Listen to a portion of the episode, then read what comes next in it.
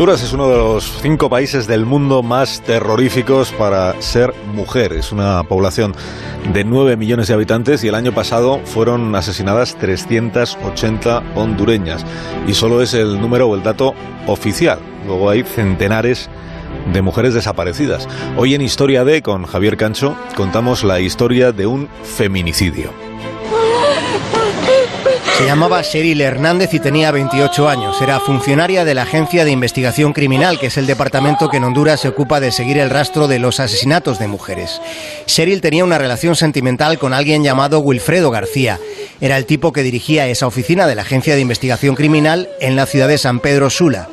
Cheryl empezó a sospechar que su amante, a pesar de ser funcionario del Estado, estaba cobrando de la Mara Salvatrucha para servirla.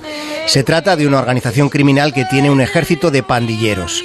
Honduras es uno de los lugares donde puede encontrarse el infierno mismo aquí en la tierra. Yo maté 26. 26 personas. Si hablamos de dar órdenes, pudieron haber llegado a 100.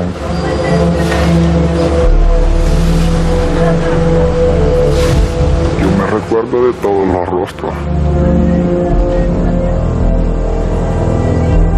Pero en aquel momento no hay, no hay arrepentimiento. El cadáver de Cheryl apareció el 11 de junio de 2018. La investigación del caso estuvo llena de oscuridades hasta que se resolvió que había sido un suicidio. El informe final decía que Cheryl se había pegado un tiro en la cabeza. Sin embargo, en la morgue, las forenses se percataron de que no había residuos de disparo en ninguna de sus manos. Las forenses concluyeron que había muerto estrangulada por alguien que sabía cómo evitar que aparecieran hematomas. Después de contradecir la versión policial, las forenses de la morgue empezaron a recibir amenazas de muerte.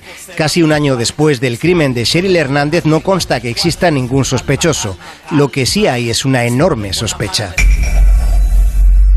Hace tres semanas el presidente de Estados Unidos dijo que quiere eliminar la ayuda de 450 millones de dólares que en su conjunto Washington entrega a los países centroamericanos para fortalecer sus sociedades civiles y contrarrestar el poder de narcos y pandillas. Trump quiere cerrar toda compuerta a las mujeres que tratan de huir de lo insoportable. Comprender lo que está sucediendo en Honduras es clave para entender lo que está pasando en las fronteras de Estados Unidos. La mitad de los crímenes machistas en Honduras los cometen los cárteles de la droga. Es algo que va más allá todavía de la propia violencia doméstica. Las mujeres son asesinadas con disparos en la vagina, son desmembradas, degolladas delante de sus hijos, son desolladas vivas. Hay una violencia sobre lo femenino con una brutalidad única en el mundo. El 41% de las mujeres y niñas asesinadas en Honduras presenta signos de mutilación. Y 9 de cada 10 crímenes femeninos ni siquiera llegan a los tribunales. Estamos hablando de un lugar donde se puede contratar un sicario por 50 dólares. Sonia Nazario es una periodista que ganó el Pulitzer. Sonia publica en el New York Times donde hemos podido leer testimonios de mujeres hondureñas como Elena García que fue violada siendo una adolescente y ha sido violada siendo una mujer adulta. En las dos situaciones fue violación en grupo. Las mujeres en Honduras dicen que cuando salen de casa nunca saben si van a regresar. Dicen que es como si siempre hubiera alguien que quisiera matarte, solo por ser mujer. Sin embargo, en la frontera de Estados Unidos, las mujeres que allí se agolpan, las que huyen, son tratadas como delincuentes cuando se trata de víctimas.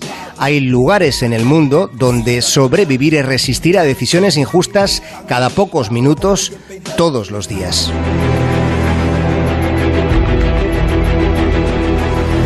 Más de uno.